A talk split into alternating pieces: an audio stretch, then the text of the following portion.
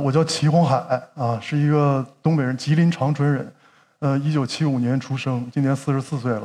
我是一个照明设计师，这个照明设计这个专业呢，可能很多人都不了解，甚至完全不知道。照明设计呢，就是光的设计，包括自然光和人工光。那么人工光呢，就是大家通常说的这个灯光。今天呢，跟大家聊聊灯光，主要是讲一下这个城市灯光这个方面的话题。这个刚刚才这个视频大家也看了啊，今年的那个春节的时候，这个故宫搞了一个灯光秀，社会反响强烈啊。这个有有说好的，有说不好的。其实我觉得这都没关系。这个灯光秀我觉得该做，然后呢，大家反响这么热烈，这是一个对这件事情有帮助的事儿。那么看到这个故宫这灯光秀呢，当时确实跟想象的不太一样啊。这个网上也有的同学把那个它配上那个动次打次的这个音乐，就确实。确实比较协调，有人就拿它跟日本的这个京都的二条城的这个光表演来这个做对比，这个大家可以在这个一个叫日料的这个公众号上可以看到这个视频，这个确实不太一样哈，这两个表演。从这两个照片我们也能看出来，它对建筑本身的呈现，它对这个日本的文化的，包括一些真人的介入的表演，都给我一种我觉得确实很美的感觉，这跟故宫给我们的那个表演的感受不太一样。所以呃，问题就来了，就是为什么同样？是以传统的建筑、历史建筑为背景的这样一个光表演，他们的这个差别这么大，日本做的就比较好。呃，如果我们都觉得这个日本也好、欧洲也好，很多这样的光表演做得非常好的话，那我们能不能先放下自我，我们先学习它，这个做到和他们差不多好，可不可以是我们的一个选择？说到这个城市灯光呢，这个这几年啊，有几个这个城市的这个大规模的这个建设，都引起了这个。呃，全国人民的注意啊，大家都注意到有城市灯光这么个事儿。比如说我举的这几个例子，左边左上角第一个，比如说这个杭州的这个西湖，这是在二零一六年这个杭州做了一次这个照明建设。这个大家可以看见，这个一个非常这个呃明显的一个特点，就是把整个山很多山都照亮了。这样把山照亮要用到数以万计的灯。这个照明方式呢，它其实有非常严重的这个生态问题。我在这个二零零九年的时候，曾经做过这个杭州的这个总总体照明规划。后面我也会讲到，跟当地政府的官员沟通的过程当中，我们了解，就是他们告诉我的，说这个曾经在两千年前后吧，把他们把宝石山，不是这座山啊，他们把宝石山整个都照亮了，灯光打亮了以后呢，鸟儿就全飞走了。那么大概在一个星期左右，这个虫子就多到噼里啪啦的从树上掉下来。市民在山上玩的时候就发现好多虫子掉下来，所以它大家都知道它有非常严重的生态问题。但是这个从这个杭州这次这个这个烧山，我们管这个方式叫烧山哈。从这个烧山之后呢，基本上这种烧山的方式在全国的大量的景区里就蔓延开了。那么后面这这三个呢，包括比如说厦门的、青岛的，还有深圳的这几个城市的照明的建设，他们都有一个典型的特征，就是他们都采用媒媒体立面的方式。所以媒体立面呢，就是说大家伙儿把这个这个整个城市的建筑物表面都贴满了这个 LED 的这个光源，然后把它变成一个大电视。我们晚上就不用再看夜景了，不看城市，不看建筑，我们就看电视。所以这是一个基本的照明方式。那么这个方式呢，基本上在这几个城市的带动下，当然最早是在2013年，是在这个江西的南昌最先出现的。那么在之后这几个城市带动之后呢，现在从中国从一线城市到八线城市，大概都会采用这种方式。那么这几个这个大的城市建设呢，它还有都有一个背景，比如说杭州它是 G20 峰会，厦门是金砖，然后这个青岛是上合峰会，深圳这一次是改革开放四十周年，他们都有大的国家事件的背景。所以呢，我想提的几个问题就是：第一个就是说，这种照明建设它是为国家事件还是为市民生活服务的？如果它是为市民生活服务，它是市民生活需要的方式吗？不管它是这个国家事件也好，为市民生活服务也好，是不是非得采用媒体立面这种方式？难道没有别的方式可以选择吗？还有，我们明知这个照明里面存在一些严重的生态问题，我们为什么可以假装不知道呢？呃，也有例外啊，比如说上海在2018年底做的这一次照明整体的外滩的照明改造，我觉得是一个好的这个例子。这个整个呢，虽然它也做了一些动态哈，但是它整个还是用了一个比较传统的用投光的把这个建筑物的形态呈现出来的方式。我觉得这是一个好的这个方式。那么问题就是为什么上海就做的比较好？啊，我跟很多包括上海的朋友都沟通过，他们可能非常直觉的回答告诉我，就是说上海的领导比较好，啊，然后我就了解了一下，我说上我就上网百度了一下上海的领导哈，我发现也是来自全国各地的，也不是都说都是土生土长的上海人。那问题就是为什么领导到了上海就变得比较好？所以我们把刚才提到的所有问题总结一遍啊，为什么日本做的比较好？能不能跟日本学？是为国家实践还是为市民生活服务的？是市民生活需要的方式吗？为什么是这种方式？面临的生态问题，为什么上海做的比较好？为什么领导到了上海就变得比较好？这些问题我们总结一下，就发现它不是照明行业自己的问题，它是今天我们中国的各行各业生活的方方面面各个角度都存在的问题。所以我把这些问题罗列到这之后呢，我本来是妄图今天跟大家。就这些问题展开讨论，然后我在脑子里捋了一捋之后呢，我觉得算了啊。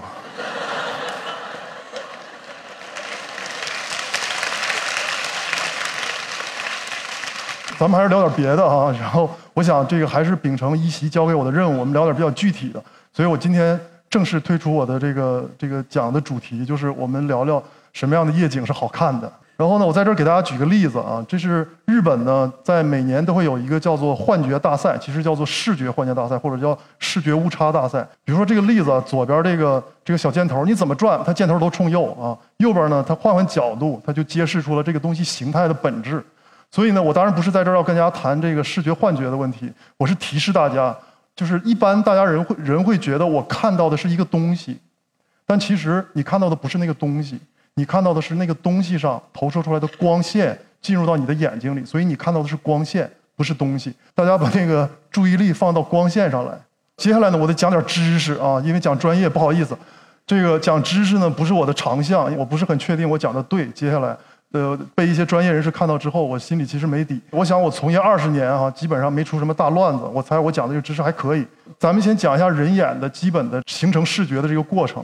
这个大概都是这么一个过程，就是前面会有一个光线，然后进入这个人眼，进入瞳孔，然后经过人眼之后呢，这个光线投射到视网膜上，这个视网膜形成一个信号，这个信号传递给大脑，这就是基本上形成视觉的一个机制。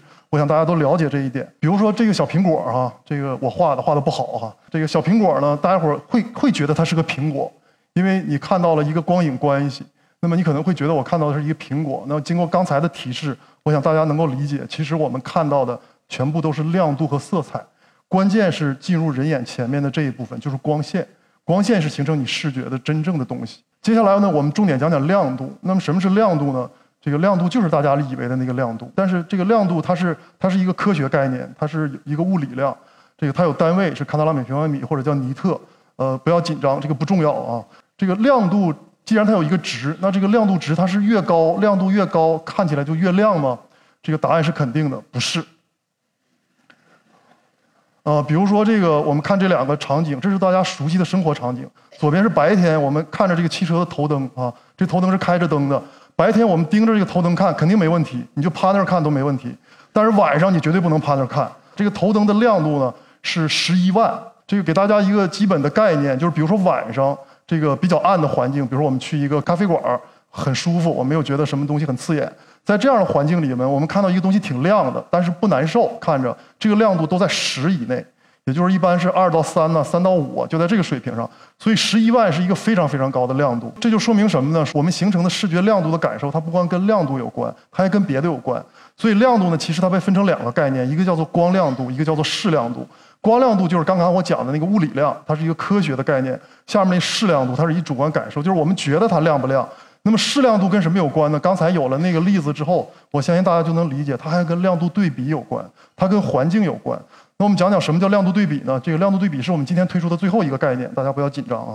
这个亮度对比呢，就是比如说我们看见左面这一块环境，整体上来讲它有暗有亮的地方。那么我们把中间这一块比较亮的地方，我们定义啊，这个完全是定义的，定义出这个区域，我们把它叫做对象。那么这一部分的亮度叫对象亮度。那么它的周边呢，就叫做背景亮度。那么亮度比呢，就是对象亮度减去背景亮度除以背景亮度啊，也就是说，比如说我们这个对象亮度是十，背景亮度是一，那它的亮度对比就是十减去一除以一，也就是九。这个概念呢，作为我这样一个这个数学基础不好的人，我都挺讨厌的。明明是十和一，为什么对比度是九呢？十十比一多好哈，这个所以大家也不要在意这件事儿，它是十比一也行，它是九比一也行。这个不重要，这个大家伙儿就基本知道了什么叫做亮度对比。那么刚才我们提到了高亮度、低亮度、高对比、低对比。那么这种典型的组合带来我们的生活中的感受是什么呢？比如说左边第一个叫做高亮度高对比。比如说我们白天看太阳，白天虽然天很亮，我们可以看车灯，但是我们不能看太阳，因为太阳实在是太亮了。所以即使在这个这个白天，它只要是一个高对比，我们还是看着不舒服，看不了。第二个叫做高亮度低对比，就是我们刚才举那个例子，白天可以看车灯，它虽然也亮度很高，但是它的对比度不高，所以其实我们可以看。第三个叫做低亮度高对比，在一个黑暗环境里，我们拿一个手电筒把它调到最暗，然后这个对着你的眼睛，你也受不了。虽然那个手电筒的亮度其实很低，但是因为它的对比度很高，所以你也受不了。第四种呢叫做低亮度低对比，这个照片拍不出来这个场景哈，但是生活经验我们有，比如说晚上我们起夜上厕所。只要我们在这个房间里头，这个窗户不是彻底拉上窗帘伸手不见五指的话，只要有一点外面的路灯光透进来，或者有一点月光，我们睁开眼睛下地就去厕所，肯定不会找错，啊，而且一定会准确的坐在马桶上，这些都不成问题。所以实际上在低亮度、低对比的环境下，我们可以看得很清楚。那这些东西跟什么有关呢？就是我刚刚讲到的，跟瞳孔有关。那么瞳孔的基本机制就是说，当我们受到光的刺激的时候，强光刺激它就收缩，弱光刺激它就会慢慢的打开。就说明像最后一种情况，典型的就是当我们在闭上眼睛睡觉了以后，一个黑暗环境，瞳孔彻底打开，所以它的进光量非常大，所以你这时候睁开眼睛，它还是什么都看看得见。这个，所以瞳孔呢是我们解决视觉的一个重要的因素。这个要再提醒大家一句呢，因为瞳孔在放大的时候，它的周围的肌肉是放松的；那么瞳孔在收缩的时候，它的肌周围肌肉是紧张的。所以即使在一个高亮度环境，你可能觉得挺舒服，你在这个环境挺亮。但是因为它受到刺激呢，瞳孔要收缩，所以你在一个高亮度环境里面，即使你觉得它挺亮、挺舒服，但是你的瞳孔周围的肌肉是紧张，你还是会疲劳。所以高亮度环境一样会疲劳。那么我们刚才讲了那么多高亮度、高对比、低对比，那多高算高，多低算低呢？有四个最重要的这个亮度比值。左边第一个呢叫一比二十，一比二十的意思呢就是它是一个呃眩光的边界。眩光大家能理解，就是那东西特刺眼。比如说现在那个。上面那个灯照着我，我抬头看一眼，它就是眩光。它跟周围环境的亮度比超过了一比二十，所以这就是非常不舒适的。它不仅是周围的东西都看不见了，我基本上看不见你们，而且它对我形成了不舒适的刺激，这就是眩光。一比二十，超过一比二十，人不太能接受了。一比十呢，就是说这个对比很强烈，但是呢，我还看得见周围的东西，这个形成比较强烈的对比。一比五呢，是通常我们认为一个比较美的对比，就是有强烈的对比，但是呢，不管是重点。还是周围的环境都能看得比较清楚。一比三呢是一个能够识别对比的边界，就是低于一比三，我们基本上不大能分得出来它哪个部分亮，哪个地方暗了。比如说，一般演播室它的这个灯光要求就是要控制在一比三，就是它不太希望通过明暗来形成对比，它是用色彩啊什么来形成对比。所以这就是我们基本的这个亮度关系和对比关系。所以我在这儿帮大家再回忆一下哈。在一比三到一比十的这个范围内，是一个舒适的范围。通过刚才的这个讲解，我相信大家都已经听明白了，而且这个你们已经比绝大部分照明设计师都更专业了。所以在低亮度对比，也就是在一比三到一比十的这个范围内的情况下，低光亮度也能获得高视亮度。什么意思？就是说这个亮度可以不高，但是它只要对比低，那你看上去你感觉还是挺亮的。啊，这个大家我相信都理解了哈。然后举几个例子啊，再体验一下。比如说，这是罗马的祖国祭坛。很多人都去看过这个祖国祭坛呢，它类似于中国的天安门广场，它是这个国家象征。这个我自己在现场拍的照片，这个比较真实还原了那个视觉感受，基本上就是这个感觉。然后大家看一下这个亮度值哈，比如说它最亮这个位置，它大概是十，这个亮度值是十。稍微下面稍微暗一点的区域，比如说这个区域，它大概是三到四。那么再暗一点，下一个台阶可能到二左右。回忆一下哈，就是我们刚才讲到的一比三、一比五，那它大概都在一比五范围内。那么在一比五范围内，大家看看是不是形成这种亮度的差别？有重点，有不有非重点，有这种这个形体的塑造，是不是已经可以了？那么这是旁边还是这个这个祖国祭坛旁边那个图拉真广场？图拉真广场那个济公柱哈，这个位置是它的这个最亮的位置，才一点五，这个记住这个数哈。然后再比如说还是罗马这个这个圣彼得大教堂，它前面的这条街，那么这个位置它的这个亮度值呢？比如说中间最亮的那个位置，最亮那个大教堂那个穹顶下面那个位置，大概也只有三。那么再低一点的，比如说在一点七，再低一点在零点几，所以它都是在一比五五以内，甚至在一比三以内。这个这些都是非常美的夜景，这个可以让我们相信哈，这个亮度和亮度比能够创造出好的一个夜景。那么看看不好的啊，比如说中国的杭州，我们在二零零九年的时候呢接了一个活儿，就是杭州刚才提到了杭州市的城市照明的总体规划。这个工作呢，它有一个背景，就是在二零零九年的时候呢，杭州已经做了一个。呃，比较完整的城市照明的建设，而且当时全国一片好评，说这个杭州这个引领了当时中国的照明的。但是其实当地的这个这个一线工作的这个主管的领导，其实他们心里很清楚，就是这个照明现在还存在什么什么问题，以及以后进一步建设改善的时候要怎么办。所以他们非常期待一个呃照明规划能够指导他们的工作。比如说，它问题是什么？咱们从这两张图上就可以看出来，上面是西湖的几个这个自然景观或者人文景观的方向，下面那个是这个东岸的这个城市的那个方向。当时这个城市的这个照明呢，它基本上受到东岸的影响非常大，因为东岸是城市中心，亮度非常高。西湖周边的其他的这个建筑照明，它在亮度上它必须去追那个东西，否则就看不见了。它整体的这个呈现是很差的，因为大家可以看出来，它非常片段化。你不管是看到这个雷峰塔那边是城隍庙，那边什么断桥，包括当时就已经把那个宝石山这个都已经烧了哈，这这个都看得到。整个城市的这个整体的照明是非常片段化的，高亮度比。然后它的每个那个建筑的单体也是这样，它也是高亮度比，它没有一个比较完整的整体的呈现，它也没有把一些比较重要的细节都呈现出来，创造一个层次都没有。另外一个问题呢，就是在我们有限的调研范围内，我们至少拍到了三十一种路灯。这个在二零零九年之前的杭州的这城市照明建设呢，那时候领导都强调说一路一景，一路一景就是要求每个路的这个路灯都长得不一样。这个带来的问题不仅是景观上的问题，而且更严重的问题其实是一个维护的问题，就是三十多种路灯。意味着可能是三十多个厂家，三十多个厂家有大有小，有些厂家这灯坏了的时候，这厂家已经倒闭了，你根本没有办法维护。所以其实一线的这个工作者，他是觉得这些问题他都是知道的，而且他非常希望改变。那么在这么一个背景下呢，我们来着手做这个城市照明规划。在这个二零零九年我们做这个规划之前呢，其实从零七年到零九年，杭州做过两次照明规划，但是他都回避了这个这个城市照明的根本问题，就是城市中心东岸在西湖东岸，它和西湖在一起。他在那个规划里面呢，他讲东岸是城市中心，它应该是高亮度的、动态的、现代的、活力的。这边是西湖，西湖它就必须是人文的、历史的、安静的、什么静态。但是他们明明在一个物理空间里，他们怎么可能这样相处呢？但是之前的那个规划都回避了这个问题，他不谈这个事儿。所以我们在做这个规划的时候，我们觉得最重要的一点就是要正视这个杭州的这个照明的问题。所以我们给它起了一个好听的名字，叫照明需求。其实呢，就是照明问题。这个问题是什么呢？就是。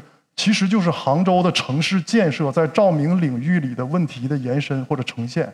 杭州的城市建设的问题是什么呢？从四九年以后，杭州有这个城市规划开始，杭州的规划就很清楚，就是西湖周边的建筑的高度不能超过二十五米，二十五米呢就是周边的梧桐树的树梢的高度，也就是说，在西湖的周边不能够看到建筑物超过树，这是一个非常严格的规定。但是这个呃历次的城市建设都不断的违规这个建了，所以我们要面临这就是这么一个现实问题，我们必须得认识到这个问题，不能把这个问题躲过去。另外一个问题呢，就是这个杭州的西湖的照明的这个目标是什么呢？就是我们分析一下杭州的这个西湖的景观的价值。呃，西湖的景观其实首先它就是完整，你站在西湖边上，你看见一个很大的场景，自然景观的场景，然后呢多层，多层是什么意思？就是你能看到好多层山，你能看到好多层云。这个杭州有一句这个这个大家流传的话，就是叫做“晴西湖不如雨西湖，雨西湖不如雾西湖”。也就是说，杭州的美它不是那种蓝天绿树红花什么的，不是那个，它要的是一种类似于中国这个古代的人文化的那种灰调子。比如说这张照片，它不是一张彩黑白照片，它是一张彩色照片，但是在一个比较有云有雾的环境里头，杭州就是这个调子。所以我觉得照明呢也应该去追求这个目标，就是把它的完整多层和灰调的呈现出来。带着这么一个目标呢，我们做了这么一个规划，就是我们知道在一个物理环境里解决不了问题，就是空间解决不了问题的时候，我们用时间来解决问题。所以我们提了一个概念，叫做西湖时段。每天的日落到晚上这个八点钟之间，不管是冬天还是夏天，大概有一到两个小时的这个时间，我们把它叫做西湖时段。这个是这个太阳下山了，自然光的那个天光蓝光还存在。然后最梦幻的一个时段，在这个时段里头，我们希望整个城市的照明以完美的呈现西湖的自然、历史、人文景观为目标。那么，比如说左边这张图里面这些黑块就是在这个时段里头，整个杭州只有这些这个区域或者建筑可以做景观照明，其他都不许做。在这里面呢，我们也提出来一个亮度关系：天空是亮度一，这个背景亮度是亮度二，然后重点亮度是亮度三。我们规定它们的亮度台阶都是。这在一比三之内，也就是说一比三比三，也就是说这个这个建筑物的最亮的，也就是天空亮度的十倍以内。那天空亮度一般都是低于一的，那建筑物最亮的亮度大概也就是十以内。那么十这个概念，大家其实刚才已经知道了，罗马的那些最重要的建筑的亮度也不过就是十，所以十其实是没有问题的。那么另外一个这个规划的重要的想法，就是把整个城市的路灯整合成三个。这个系列分别分为西湖区、传统街区和新城区，按照这三个系列来做灯具。然后在西湖这个区域里，我们提了一个非常严格的防眩光要求，就是说在西湖的船上，在水面的船上看周边的路灯，必须不能看见发光面，尽可能减少这个路灯对景观的这个影响。规划思想都做好了之后呢，其实跟他们这个一线的这个领导沟通，这个效果是很好的啊。这个大伙都很支持我们。然后呢，我们就去给市委书记汇汇报。我们在这个那天的会上呢，这个甲乙双方展开了热烈的讨论，这个场面一度十分难看啊。当然，我们这个规划就不可能被这个城市接受了。然后这个在之后的这个建设到今天，这个杭州的这个照明建设还是这个基本的状态。这个高亮度比、片段化、烧山啊，然后以及在钱塘江那一部分也继续做媒体立面啊。这个就是我们举的一个，我觉得算是一个不好的例子吧。那国内就没有好的照明吗？那其实也还是有的哈。这个讲几个我做的啊。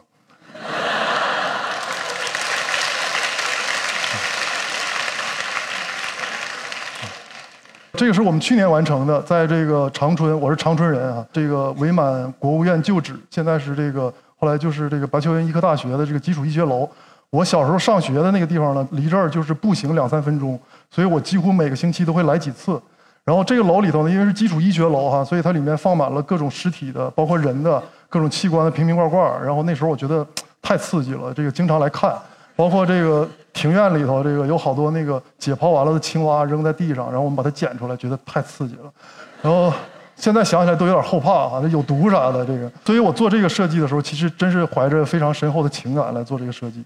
那么我们看看数值啊，这个它美我就不说了，我觉得它一看就知道它美。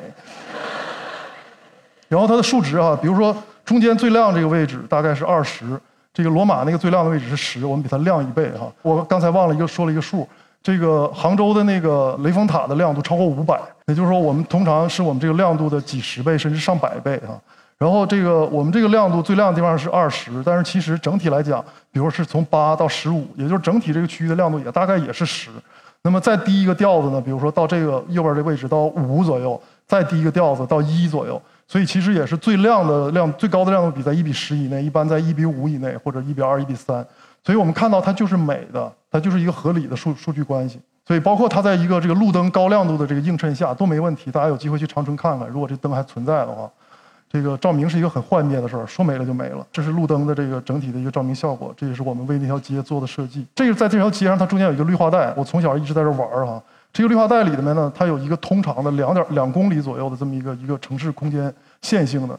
那么在这里呢，领导当时希望把这个整个这个绿化带照得很亮，他希望在城市之中都看到它亮。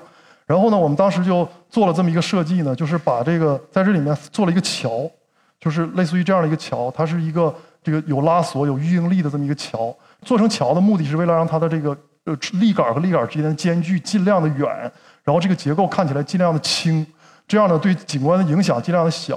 那么很多人说桥对景观造成了侵扰，我觉得客观的讲，我也知道它对景观有影响。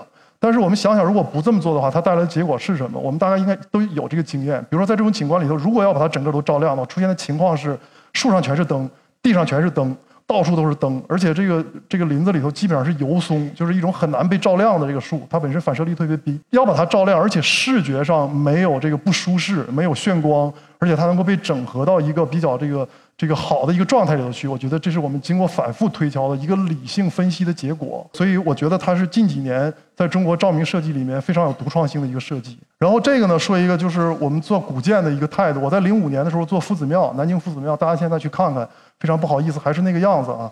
这个当时我就把很多灯也像其他人一样，把那个灯装在屋顶上。那个那次装完了之后呢，我就追悔莫及。然后后来在心里暗暗发誓，我以后哪怕是彻底失去工作，我也不要再把灯装在屋顶上。所以后来我们的所有的古建的传统形式的这个照明。这个不管是真古建还是假古建，我们都坚决不把灯放在屋顶上。做个比较啊，比如说右边这个是西安，这个我们不做审美比较啊，审美是主观的，这个咱们做客观比较。这两个这个照明方式它的区别是什么？它根本的区别是左边这个是灯具不上屋顶，右边是灯具上屋顶。它带来的这个进一步的影响是什么？这个不破坏左边的不破坏屋面。右边的一定会破坏屋面。有人说灯具上屋顶，但是我们采取了种种措施，所以我们不会破坏屋面，这绝对不能相信。然后这个左边的这个便于维护，因为我这个灯是在下面投光，很容易去这个维护它。如果它坏了也好，调节也好。但右边这灯是在屋顶上，这屋顶是随便上得去的吗？所以这个一旦坏了，这个很难维护。用灯少，造价低，左边的左边这个一个屋顶可能用六个灯、八个灯就解决了。右边那个捋着瓦垄来，你数吧，有多少个瓦垄，它就有多少个灯。所以它一定是很多倍于左边的那个灯，所以它造价一定是高的。所有前面的这些就决定了左边的这个运营维护的费用一定是低的，右边这个运营维护的费用一定是高的。所以这就是灯具不上屋顶和灯具上屋顶的它的最理性的一个客观的差别。那另外一个呢，就是亮度比可控和亮度比不可控。我左边这种投光方式呢，哪个位置我想亮想暗，我能控制。右边这个屋檐的亮度是不可控的，因为灯就趴在那个屋檐边上，那个出光口紧挨着那屋檐，所以那个出光口那个位置，这地方一定是非常亮的。他想让它暗下来，他做不到。所以我觉得这东西不美，但是他也没办法。然后再讲一个呢，就是我们做的这个四川的自贡哈，我们在自贡做了十二年，从零七年做到一九年，这个从它的城市规划开始，照照明规划开始，然后到单体到街区，那么到一八年呢，我觉得这个自贡呢，我们。做这个照明，我觉得它达到了一个新的比较好的状态。这个状态区别于国内几乎所有的城市的照明的状态，就是从这个场景里，大家看看，就是它没有把任何一栋楼非得当成一个照明对象做成什么样在我们大部分这个中国的这个城市，目前的状况是说，这个没有几栋楼好看，没有几栋楼真的值得非得把它照成什么样所以我觉得去用光来形成一定的。这个亮度和色彩的节奏其实是更有价值的，而不是非得跟哪哪个楼较劲，说这栋楼要做成什么样。而且自贡这个城市特别好的呢，我觉得它就它不是那种大拆大建的这种这这种方式，城市更新的时候，它都是有机更新，一点点改，一点一点建。所以我们跟当地的这个建筑设计院的长期的合作，他们改一栋房子，我们就配合他改一点灯光，然后整个街区去一点一点的改。所以这个整个视觉的这个舒适感，我觉得是非常好的。这也是这个自由路当时的情况。所以比较一下左右两个状态哈，其实很清晰。我觉得左边是适合人人类居住的哈，右右边是适合人类偶尔嗨一下的。这个这个是不同的生活环境啊。所以这这就是今天我要讲的大致的这个全部的内容。然后最后呢，我想做一个小实验。这个为了让大家相信我说的是真的啊，这个能不能咱们把灯都关了？能关能关的尽可能关了，包括照我的灯都关了啊。嗯，好。然后呢，大家现在就盯着这个前面这个画面看哈。这个呢，基本上就是西湖的照明的现状啊。大家这个盯着看一会儿。好，现在大家把眼睛都闭上啊。这个配合我一下，大家把眼睛都闭上。闭上之后呢，最好就是甚至用手捂上啊。这个尽量的这个把这个光给屏蔽掉。这个过一会儿呢，我就做一个操作，就是我会把这个刚才大家看到的比较亮的那几部分的亮度调低。这个一席的同学会给我作证啊，就是我肯定没做别的手脚。接下来的时间呢，就只能一分一秒的过去。目的是什么？我再说一句，其实大家，我想听了这么多已经了解了，就是我们在这个过程当中，因为我们的瞳孔处在黑暗黑暗的环境里，瞳孔会慢慢的打开，也就是说，你整个眼睛的进光量会增加。过一会儿，大家再睁开眼睛的时候，可能看到的会不一样，和你刚才看到的会非常不一样。所以我通过一堆废话，终于熬过了大致一分钟。本来我还想给大家讲个笑话，后来我想。这个讲笑话可能会大家影响情绪，我希望大家带着一个非常平静的心，睁开你们的眼睛，然后现在大家可以睁开眼睛看看，有没有感觉很不一样？你是不是看到了很多？